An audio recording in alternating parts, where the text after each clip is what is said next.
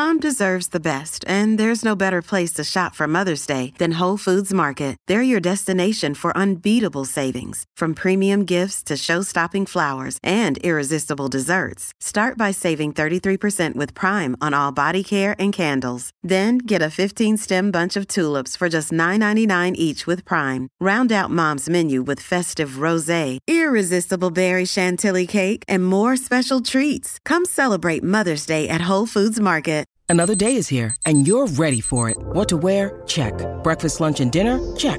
Planning for what's next and how to save for it? That's where Bank of America can help.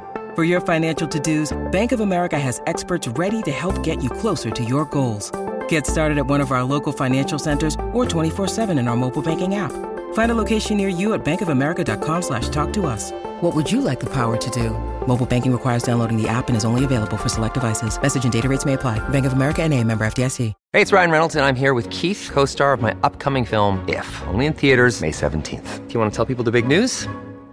All right, I'll do it. Sign up now and you'll get unlimited for $15 a month and six months of Paramount Plus Essential Plan on us. Mintmobile.com slash switch. Upfront payment of $45 equivalent to $15 per month. Unlimited over 40 gigabytes per month. Face lower speeds. Videos at 480p. Active Mint customers by 531.24 get six months of Paramount Plus Essential Plan. Auto renews after six months. Offer ends May 31st, 2024. Separate Paramount Plus registration required. Terms and conditions apply if rated PG.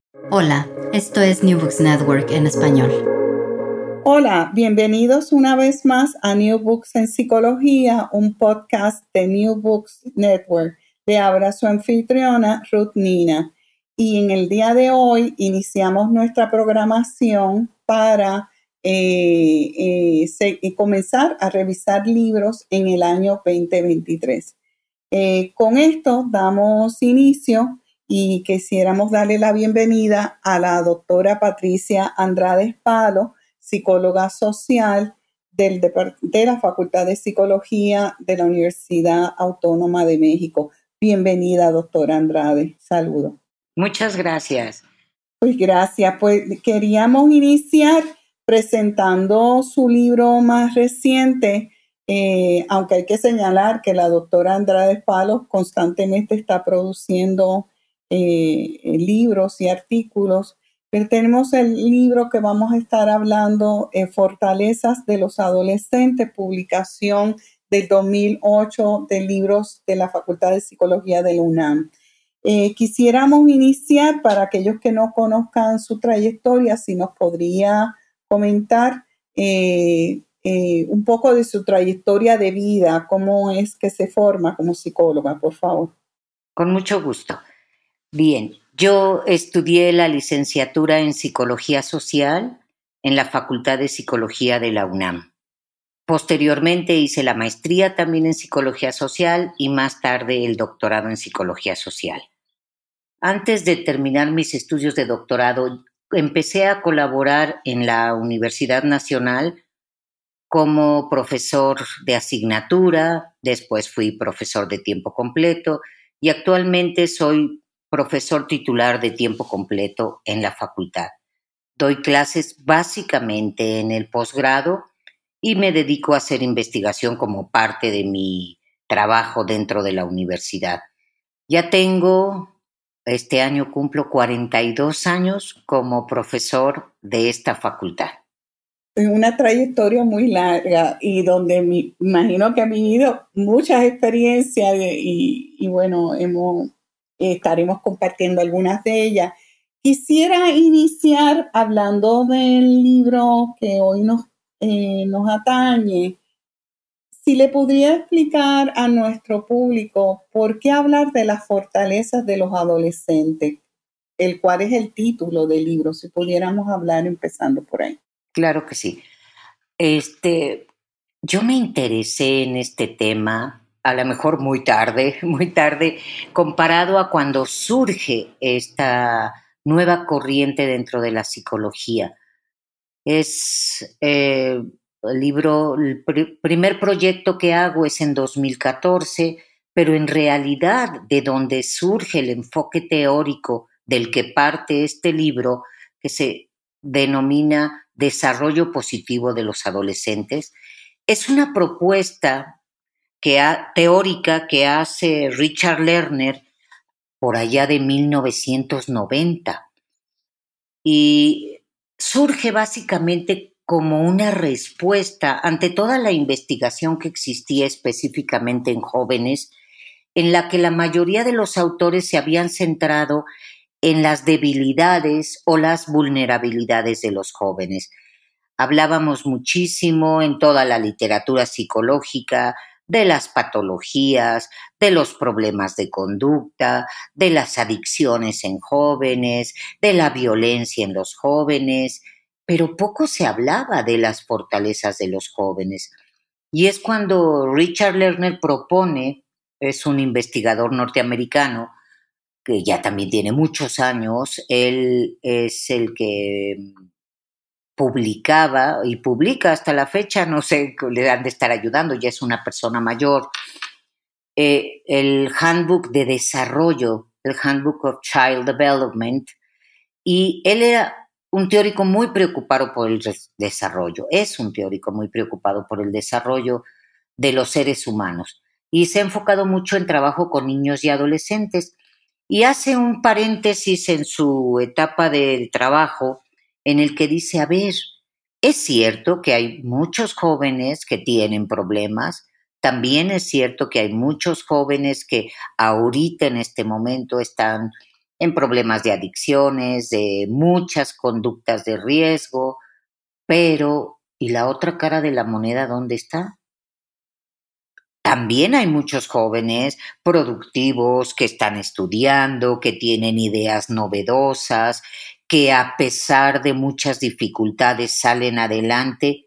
¿Por qué no nos enfocamos en estudiar esas fortalezas que tienen los jóvenes que les permiten llevar una adolescencia salvando todas esas obstáculos y vicisitudes. No que no tengan problemas, que sí los tengan, pero que tengan formas saludables de enfrentar sus problemas.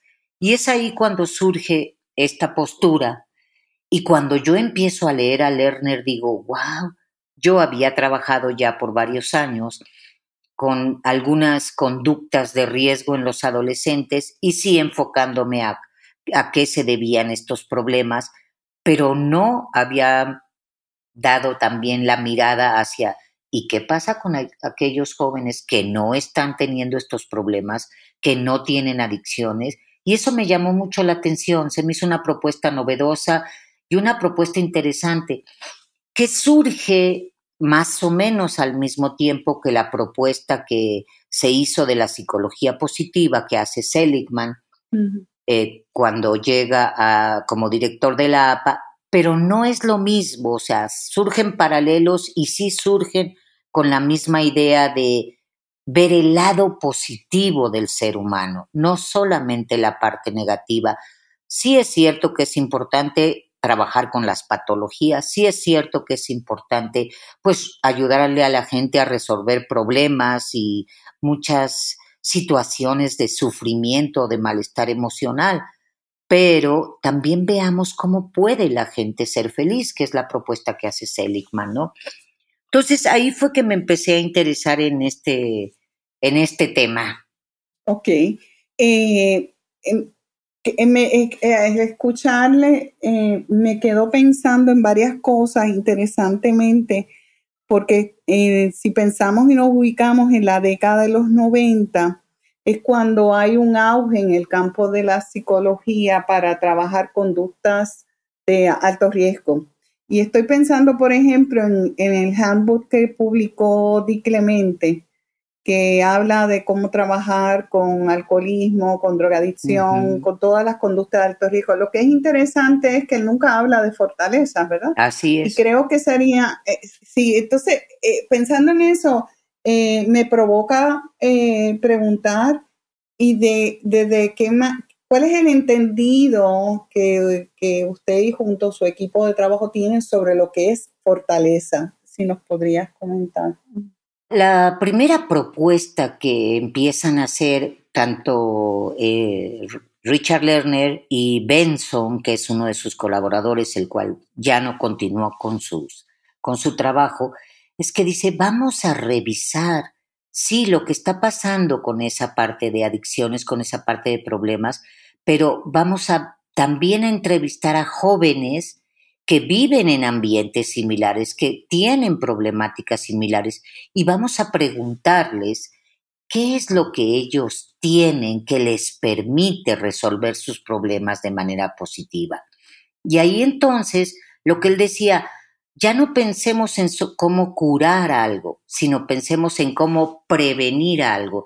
Y eso también me encantó, porque se van un poquito más a la parte de prevención y no nada más al aspecto curativo.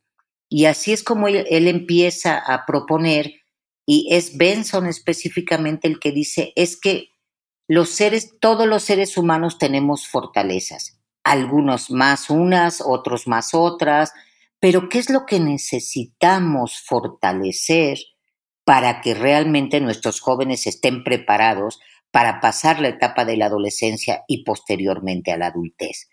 Y entonces es cuando se empiezan a hacer, él propone específicamente 40 fortalezas y dice, estos son 40 características o fortalezas importantes que deberían de tener los jóvenes para que les permita resolver sus problemas de manera saludable. Y él propone que hay fortalezas tanto internas como externas. Esto es, hay fortalezas propias del individuo, pero también del medio ambiente. Y entonces habla de la familia y habla de los amigos y habla incluso de la misma cultura, ¿no? Y es ahí donde empieza la primera propuesta que nosotros retomamos para empezar a hacer investigación. Vamos a analizar cuánto de estas fortalezas tienen los jóvenes en México. Pensando de manera general sobre el, libro, eh, eh, cabe mencionar que eh, interesantemente el trabajo se sostiene en dos modelos teóricos. Por un lado, el de desarrollo positivo de los jóvenes y por otro lado, se sostiene varios de los trabajos en el modelo teórico de factores protectores y de riesgo de Jesser. Sí. Y, eso es una sombrilla que engloba siete capítulos, que hay que decir, que cada uno rescata una línea diferente sobre el tema de las fortalezas y podríamos, eh, me gustaría si pudiéramos hablar un poco de, ese proceso de poder trabajar con estos modelos antes de adentrarnos a los capítulos, eh, por favor. Sí, en realidad, sí, Gesor es un ejemplo de investigadores muy prolífico que trabajó mucho con adolescentes y su primera propuesta es el modelo de la conducta problema, la teoría de la conducta problema. Él empieza analizando problemas en los jóvenes y lo más interesante es que ya a los últimos años él cambia su enfoque Primero hablaba de problemas de conducta, después de factores de riesgo e empieza a incluir los factores protectores, que sería algo similar a fortalezas. Por eso retomamos también ese modelo.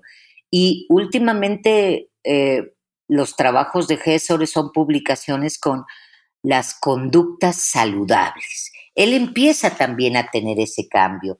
Por eso retomamos el, trabajo también de Gesor, porque yo trabajaba con esa teoría y ahí fue donde dije, wow, podemos juntar esto y enfocarlo desde no solamente eh, fortalezas, sino como lo plantea Benson, es que estamos hablando de fortalezas, de factores protectores, de prevención y además de resiliencia. Y también aquí se incluye un poquito la parte de Masten como modelo de resiliencia, que cómo podemos salir fortalecidos de las diferentes situaciones. Eh, en este caso, cuando vemos el trabajo aplicado, eh, en el caso del primer capítulo, eh, me gustaría que pudieras comentar en términos generales cómo, cómo fue ese proceso de trabajar con este modelo dentro de la cultura mexicana. Aquí, ya que teníamos un panorama más claro de la parte teórica de las bases, nuestro primer reto para empezar a trabajar era ¿y cómo medimos fortalezas? Sabemos, hay una descripción teórica, hay una propuesta de medición que ya tenía Benson, pero el problema que siempre nos enfrentamos no es utilizar instrumentos desarrollados en otras culturas que realmente sean adecuados a la nuestra y que vayan a tener las características psicométricas adecuadas para utilizarlo con nuestra población. Y así fue como, con base en los trabajos que ellos habían hecho, empezamos a desarrollar el instrumento, que es lo que se trabaja muy a paso a paso en el capítulo 2, que es la evaluación de las fortalezas. Aquí es interesante comentar que dijimos, bueno, ¿qué hacemos? Retomamos el instrumento, vemos cómo funciona y si no funciona hacemos otro o partimos de un instrumento propio. Y nos decidimos por hacer entrevistas con los jóvenes para preguntarles qué era lo que ellos consideraban que les permitía enfrentar sus problemas. Hicimos varios grupos focales en los que ellos mismos nos decían, a ver, dime, y por ejemplo, ¿cuáles son las principales conductas problema que tienen los jóvenes? No, pues mucho se mencionaba las drogas, problemas de comunicación con los padres, este, la agresión también se mencionaba mucho. Ok, y según ustedes, ¿qué consideran que necesita un joven o que tienen aquellos jóvenes que no se involucran en esos problemas. Y de ahí surgió toda una lista larga de fortalezas, algunas similares a las que proponía Benson y otras que eran muy parte de la cultura, ¿no? Entonces, con base en eso fue que decidimos crear nuestra propia escala de fortalezas, tanto internas como externas, en los jóvenes. Y es el, eh, todo el proceso que llevamos a cabo es lo que se describe en el capítulo 2 de manera detallada. Al escucharte, eh, me quedo pensando en este proceso de ustedes ir conceptualizando este modelo muy particular en relación a la cultura mexicana. Em, no sé si en algún momento reflexionaron sobre el proceso que observamos en, la, en, el, en el día a día de la cotidianidad, el alto prejuicio que hay sobre eh, los jóvenes o los adolescentes, donde siempre se le queja de que son los culpables de los problemas casi de la sociedad. No sé si abordaron eso en esa primera fase en que estaban eh, eh, trabajando con la conceptualización del proyecto. No lo trabajamos directamente porque la idea era pues ver desde la perspectiva de los jóvenes qué era lo que ellos consideraban que les ayudaba para enfrentar sus problemas. Pero sí nos surgió, ¿eh? en algún momento dijimos, bueno, también a lo mejor, pero eso ya sería parte de otra investigación, a lo mejor es necesario que eh, cambiemos un poquito ese estigma que se tiene del joven, ¿no? ¿Y por qué? Pues porque hay muchos estudios también que basta con decir, ay, es adolescente, es un joven para pensar inmediatamente en un problema. Y sí existe dentro de nuestra cultura, sin embargo, no fue un tema que abordamos porque no íbamos a trabajar directamente con la comunidad, vamos, ni con los padres, ni con los maestros, que serían los que más estigmatizan a los jóvenes, ¿no? Entre ellos no hay tanto ese estigma de porque soy joven pienso que estoy mal. Al contrario, ellos lo que dicen es que los otros les adjudican esto, pero sí lo vimos, sí lo visualizamos, mas no lo trabajamos directamente en esta primera etapa. Ok. Eh, eh, también pienso, si como México es un país tan, tan diverso, eh, eh, culturalmente y los diferentes grupos sociales que hay. Eh, en, esa, en ese análisis que estuvieron haciendo para identificar las fortalezas de los jóvenes, se surgió esa diversidad también de su propia autorreflexión, pregunto. Trabajamos básicamente, no tuvimos representatividad, dado que eran grupos focales, eran fueron nada más cuatro grupos. Eh, la, buscamos básicamente trabajar con chicos de secundaria y preparatorias públicas de la Ciudad de México, que serían como lo más representativo que tenemos. Sin embargo, sí incluimos un grupo de una universidad privada en donde nos pudimos dar cuenta que sí hay algunas fortalezas diferentes. Por ejemplo, eh, los chicos de la universidad pública hablaban más de la importancia de la religión, cosa que no se daba en los chicos de... ¿Por qué? Porque la educación es más laica y generalmente aquí las universidades eh, privadas son católicas, entonces ahí por eso encontramos ese dato. Yo creo que, bueno, es que es tan diversa y tan grande la Ciudad de México que sí se necesitan hacer réplicas en diferentes niveles socioeconómicos para identificar claramente qué fortalezas se dan más en unos grupos que en otros, ¿no? Qué interesante que hayan identificado el tema de la religión, eso me llama mucho la atención, para siendo unas poblaciones tan jóvenes, eh, eh, que le den un alto significado, eso comparado con otros grupos llama mucho la atención.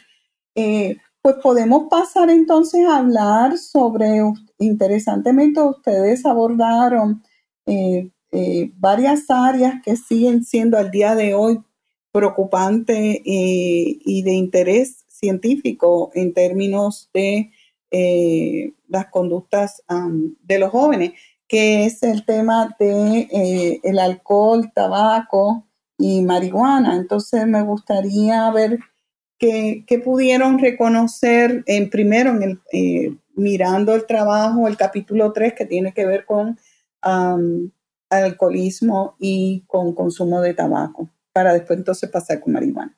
Ok. En el caso del capítulo de fortalezas protectoras de alcohol y tabaco, ahí trabajamos básicamente con el modelo de GESOR. En este caso teníamos factores tanto de protección como de riesgo. Y eh, aquí tuvimos chicos de secundaria y de preparatoria en los cuales eh, les pedíamos que ellos nos dijeran, ¿no?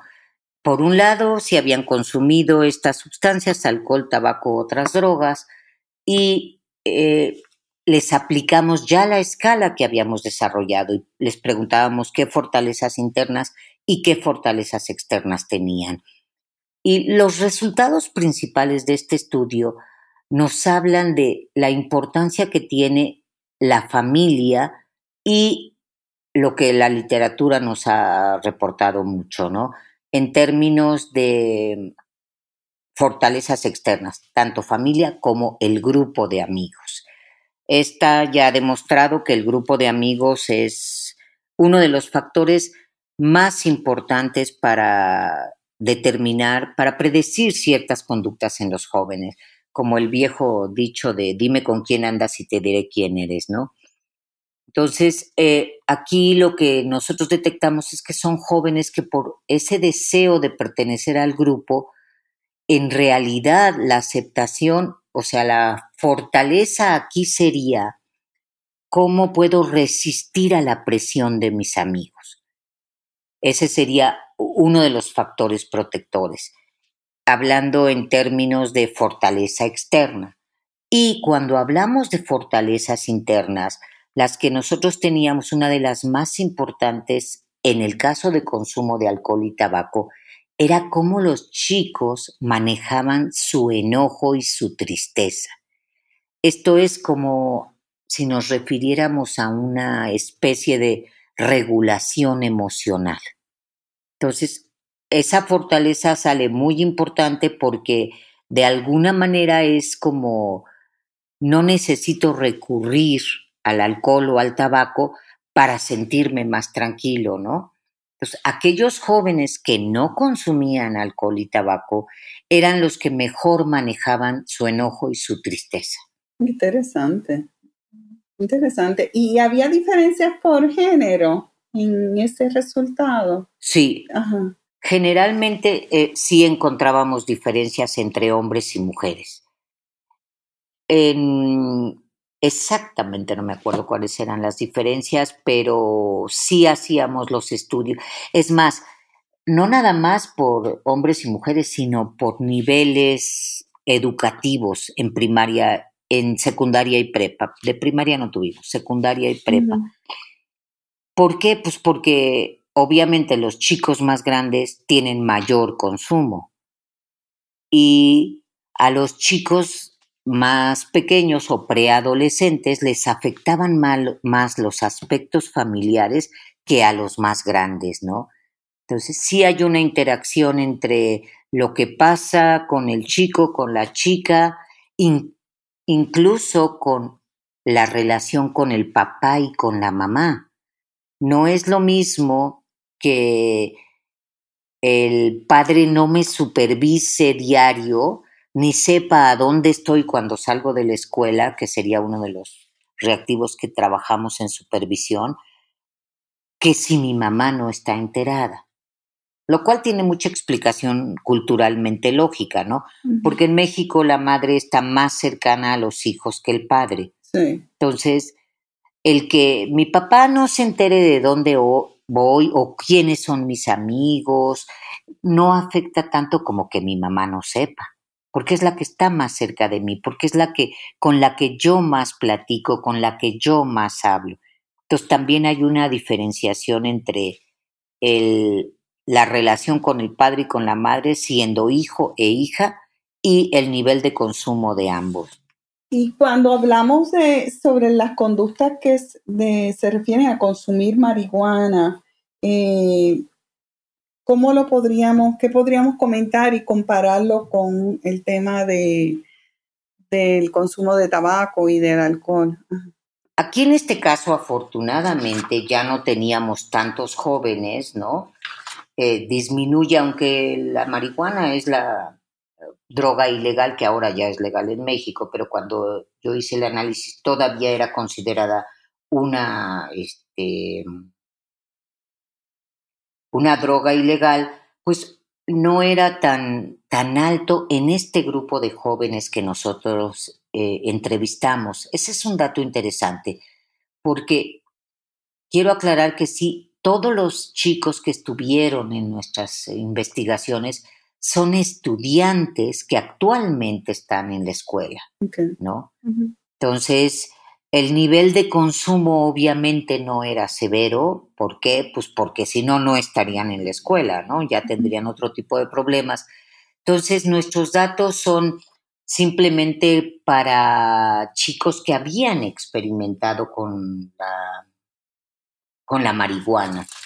Y en cuanto a los resultados que tuvimos aquí de los factores que realmente podrían tener, son muy similares al consumo de alcohol y tabaco. ¿Por qué? Porque en general, pues el tabaco y el alcohol se consideran como drogas de la puerta de entrada en las drogas, ¿no? Entonces, eh, no cambia el factor más fuerte y lo que más protege a los jóvenes del consumo de marihuana es la habilidad que ellos tienen para resistir a la presión de sus amigos. Eh, eso y la disponibilidad que tienen de la droga el joven que fácilmente puede conseguirla es más fácil que caiga y generalmente se las ofrecen los amigos, ¿no? Eh, entonces lo que hay que trabajar mucho más como factor protector en este grupo de chicos que apenas se inician en el consumo es cómo resistir para no entrar en el consumo de la marihuana. Sí. Me, parece muy interesante porque eh, eh, al escucharle eh, vemos la complejidad de, este fenómeno que atañe a, entran una diversidad de variables que están interceptadas. quería preguntar, en México no sé si cuando se hizo el estudio estaba lo del cigarrillo electrónico. No sé si cómo le llaman ustedes el vaping. Apenas empezaba porque hay una preocupación, por lo menos en, los mundos norteamericanos, sobre, sobre las consecuencias del gran uso de parte de la población adolescente eh, eh, que está ahí presente. Aunque ahorita en México, afortunadamente, como en muchos países, ¿eh? el consumo de tabaco en las últimas encuestas nacionales ha mostrado una reducción. Sí, eso es interesante, ¿verdad? Y yo creo que hay algo que sí ha servido muchísimo, es la restricción en el consumo, ¿no? Eh, ya no se puede, por ejemplo, en las escuelas, antes se podía en preparatoria y en la misma universidad, había incluso maestros que fumaban tabaco en los salones. Hubo casos también en la universidad que los chicos en clase eh, fumaban marihuana, ¿no? Y eso ahora ha disminuido muchísimo. O sea que también las medidas a nivel macro creo que son muy importantes. También pienso que, no sé qué, qué, te parece, pero yo también pienso que tiene que ver con la, con, la mirada que se tiene ahora del cuerpo, de las formas saludables y de la nutrición que tanto énfasis se está haciendo. Es algo que creo que está de alguna manera ahí presente. Eh, para no fumar. Eh, no sé, por lo menos en la vivencia que tenemos aquí en Puerto Rico, eh, hay un colectivo de jóvenes que se altamente se cuidan y tiene para estar saludable en ese proceso. Acá no sabría qué tanto impacto han tenido, porque si lo han tenido, por ejemplo, el alcohol no ha disminuido. Ah, ok, ok. No sabría. Sí, pero sería interesante indagar en, esa área, pienso como investigadores, sería interesante que lo viéramos. Sí, porque la verdad es que sí se han hecho muchos esfuerzos también en México por la parte de hábitos saludables. Hay mucho más este, propaganda, hay mucho más este, medios que lo difunden, ¿no? Entonces, igual habría que ver qué tanto esas campañas han tenido impacto. Sí, el mismo de, ir al gimnasio, hay toda una mirada de, estar en el gimnasio, así que... De andar en bicicleta, Exacto, Sí, eso sí ha aumentado, entonces quizás también sería importante analizar. Sí, pensando en lo de la fortaleza. Eh, pues si hacemos, seguimos recorriendo el libro de ustedes, interesantemente vemos que que ahora pasamos al otro lado de la historia, que es hablar de las prácticas parentales eh, y en su relación al bienestar psicológico. Eh, me gustaría que pudiera hablar eh, al respecto. Este, este capítulo lo escribió una alumna de doctorado que hizo su tesis sobre bienestar psicológico. Aquí, en la misma línea, ya hablando de la parte positiva de la psicología, pues también dijimos, bueno, ¿y pero qué hace sentir bien a los jóvenes, no?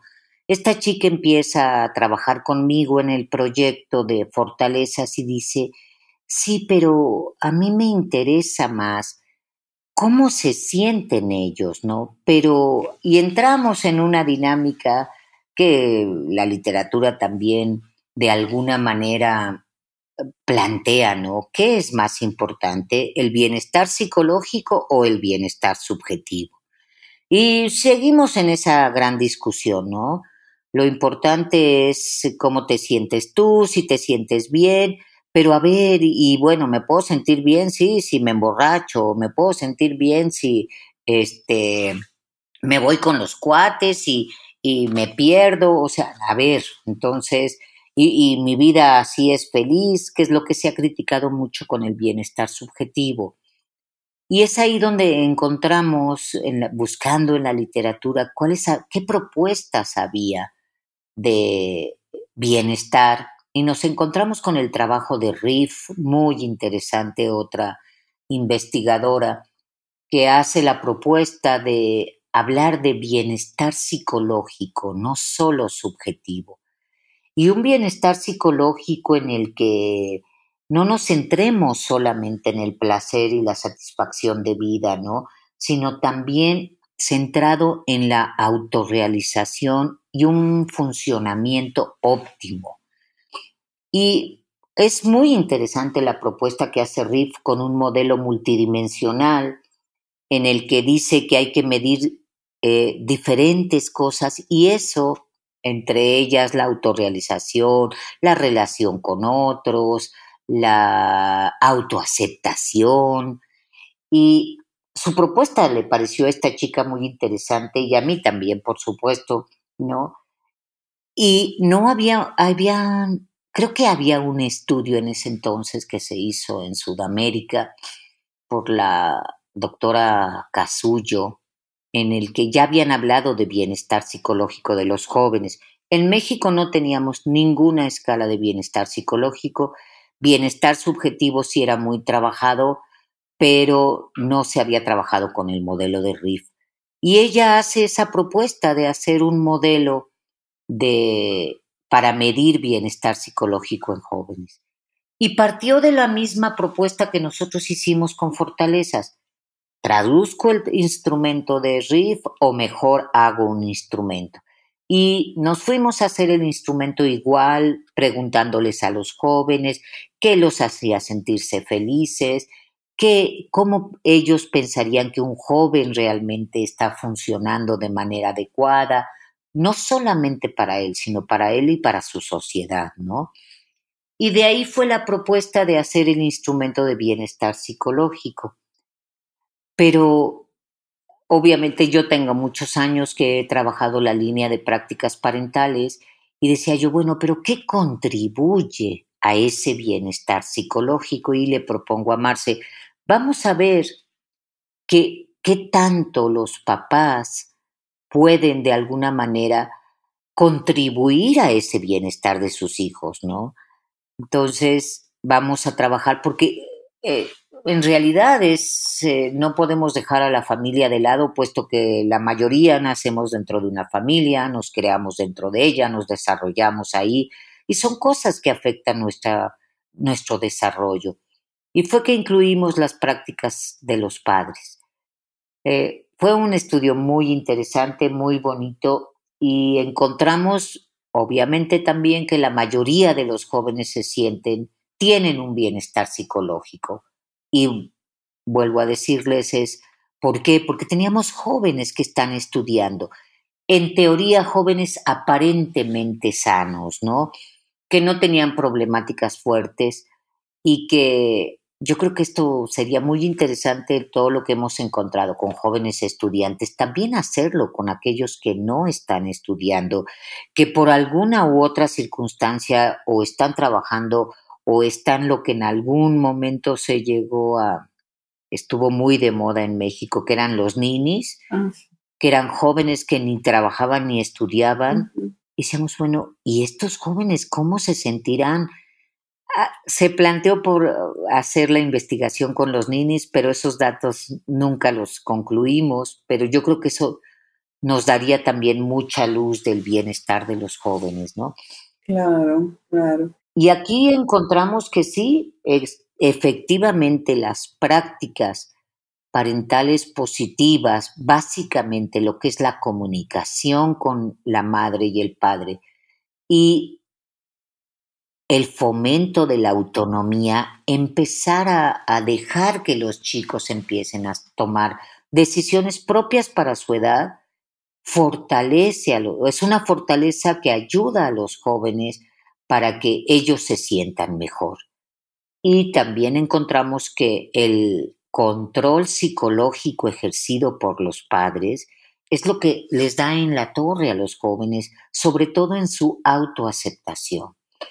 ¿Y a qué me refiero con el control psicológico?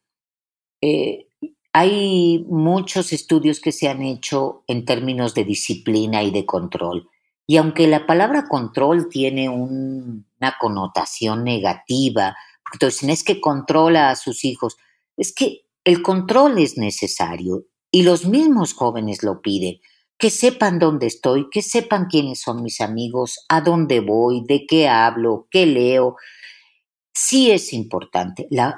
aquí lo que hace la diferencia entre un control psicológico y un control conductual, como lo establecen Barber y sus colaboradores, otro investigador estadounidense, él dice, a ver, el control no es malo, lo necesitamos, y más los chicos, cuando están en su desarrollo, pues necesitan cierta estructura que los guíe. El problema es cómo los ayudamos a estructurarse, cómo establecemos ese control. Y la diferencia que hacen entre control conductual y control psicológico es que el control conductual es realmente darles herramientas y supervisión de sus conductas. Es por qué hay cosas que tienen beneficio y hay otras que no. Porque esto te puede llevar a algo bueno o no te puede llevar a algo bueno. Es muy diferente supervisar a un hijo que castigar a un hijo. Y castigar cuando no hay razón, ¿no? Una cosa es tener consecuencias de, de las conductas y otra es tienes que hacer esto porque yo lo digo. O cuando no hacen los hijos lo que los padres quieren, devaluar al hijo, son estrategias que se usan en términos más bien de devaluación, como sería, por ejemplo, el decirle al hijo, es que qué tonto eres, ¿por qué hiciste eso?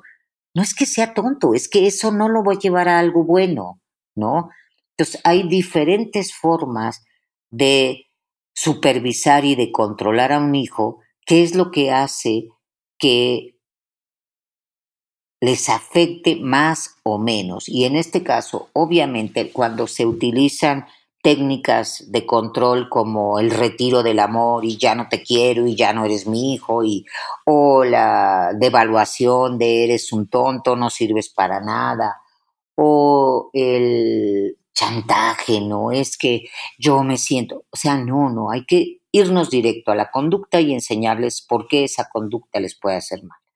Ese fue el factor más importante que encontramos, que mientras los padres ejerzan mayor control psicológico sobre los hijos, menor bienestar psicológico tienen ellos. Muy interesante eh, eh, eh, toda la exposición que nos has planteado. Interesantemente, veo que se trabajó con dos poblaciones, la misma temática, adolescentes y preadolescentes.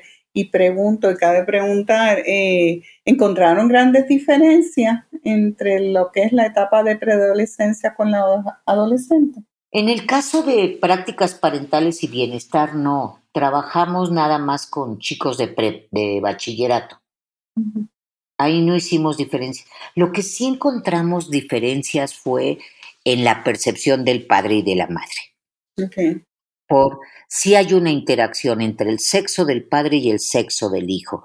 A los hijos les afectan más ciertas conductas de la madre que del padre, que a las niñas, a las niñas les afectan más ciertas conductas del padre. Pero no, en este caso sí nada más trabajamos con puros chicos de bachillerato. Sí, pero en el capítulo 6 veo que trabajaron con los preadolescentes y quería saber si, ah, eh, si hay diferencia, ah, si lo comparamos con, los adolescentes per se, porque muchos de los estudios que se hacen a nivel de, para trabajar con modelos de factores de riesgo de adolescentes, pues se, concentran específicamente en preadolescentes. Entonces quería saber qué experiencia tuvieron ustedes. Sí, aquí es muy interesante, sí, efectivamente el capítulo 6 que habla de la predicción de las prácticas parentales en la conducta prosocial de los preadolescentes, es, sí es otro mundo trabajar con más chiquitos, más cercanos a la familia y como que necesitan todavía más guía, ¿no? Pero aquí, ah, otra cosa que es muy importante, aquí no trabajamos bienestar psicológico, sino trabajamos más bien qué tanto esas em, prácticas que los padres tienen. Pero aquí hicimos una modificación a la escala de prácticas parentales general, que era la que yo tenía, y em, esta chica Jimena lo que hace es hablar de conductas que los padres tienen que les ayudan a promover esa conducta prosocial, ¿no? ¿Qué tanto podríamos, aquí el interés básico era ver cómo podríamos ir moldeando desde la perspectiva de los padres que sus chicos realmente, que sus hijos tuvieran mayor conducta prosocial. Esto pensando en términos de una prevención de conductas agresivas, ¿no? Y sí es un mundo diferente trabajar con los preadolescentes, son más espontáneos, son más... Eh, y si, no, no sé, si hiciéramos este estudio ya con chicos de prepa, pues a lo mejor serían diferentes las, este, las conductas que esperarían de sus padres, ¿no? Para ser ellos prosociales. Por ejemplo, a los niños les decíamos que qué tanto ellos se preocupaban por defender a sus compañeros, por consolarlos, por platicar de sus problemas o por compartir cosas con ellos, ¿no?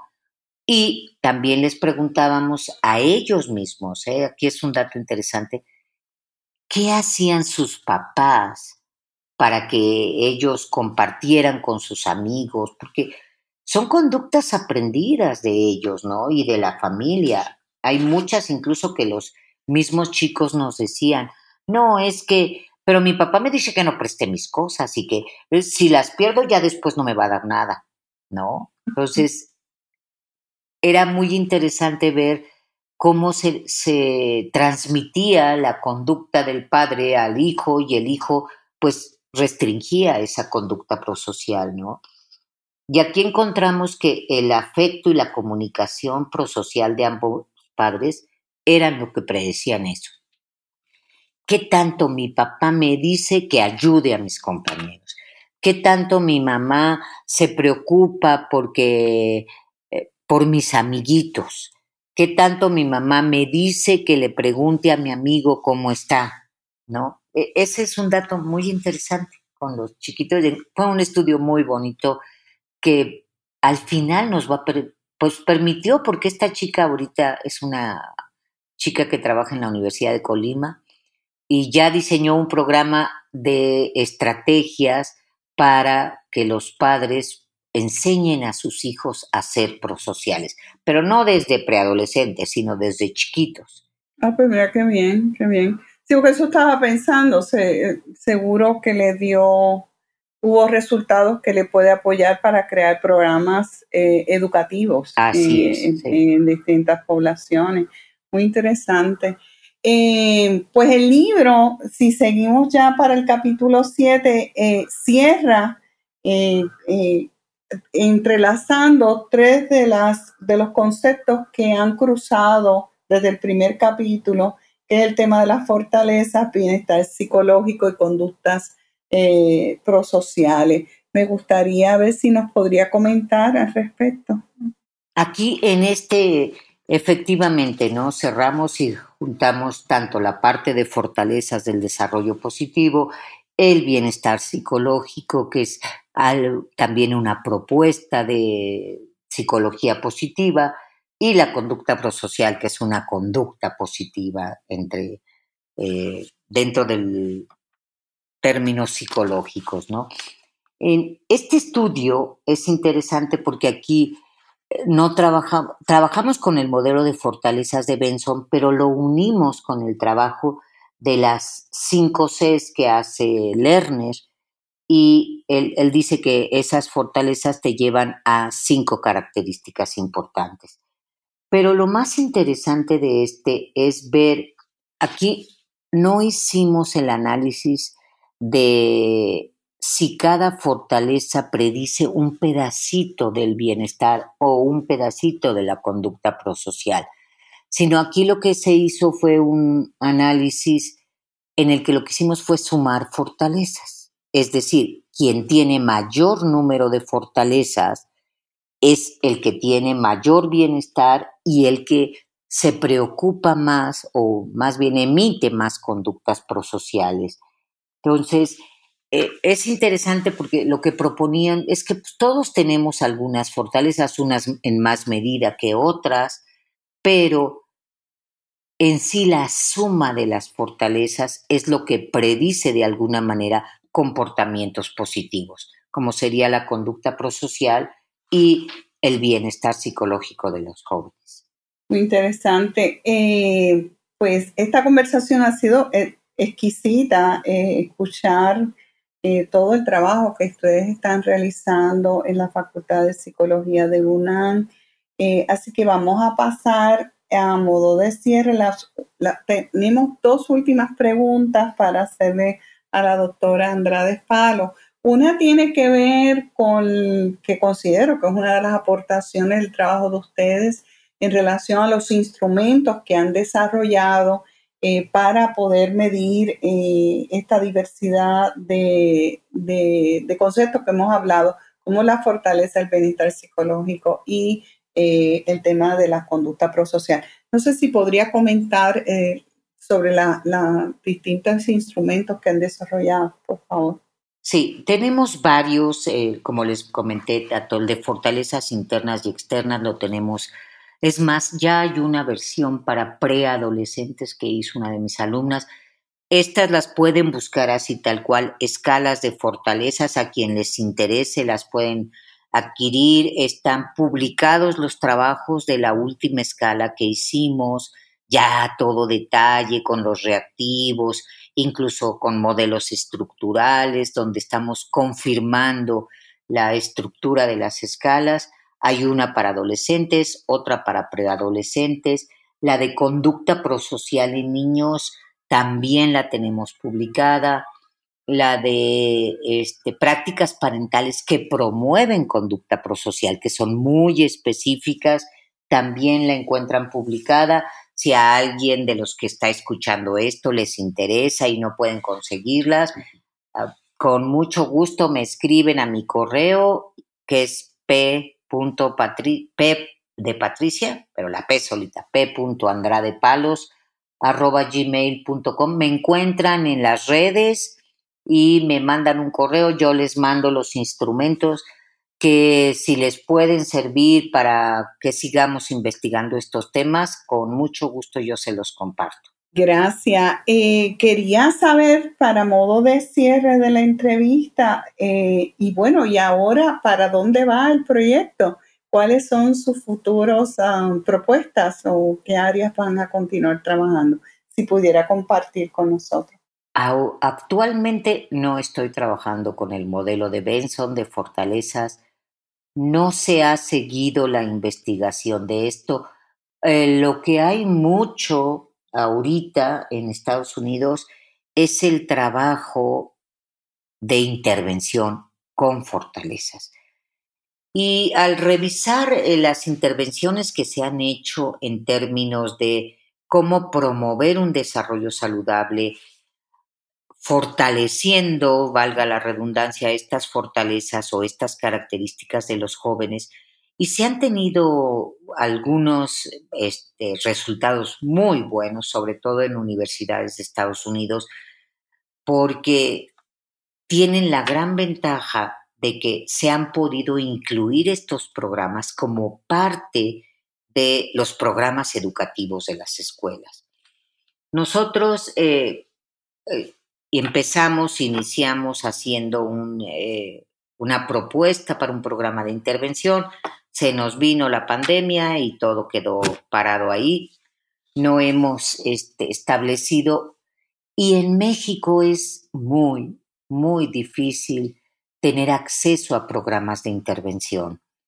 Desde, no hay una, em, ¿cómo le llamaría yo? No hay una gran colaboración entre la academia y las escuelas, ¿no? Y este, hay, las escuelas están regidas por la Secretaría de Educación Pública y los programas son los que ellos dicen, como ellos tienen. Y poder entrar realmente a una escuela es muy difícil.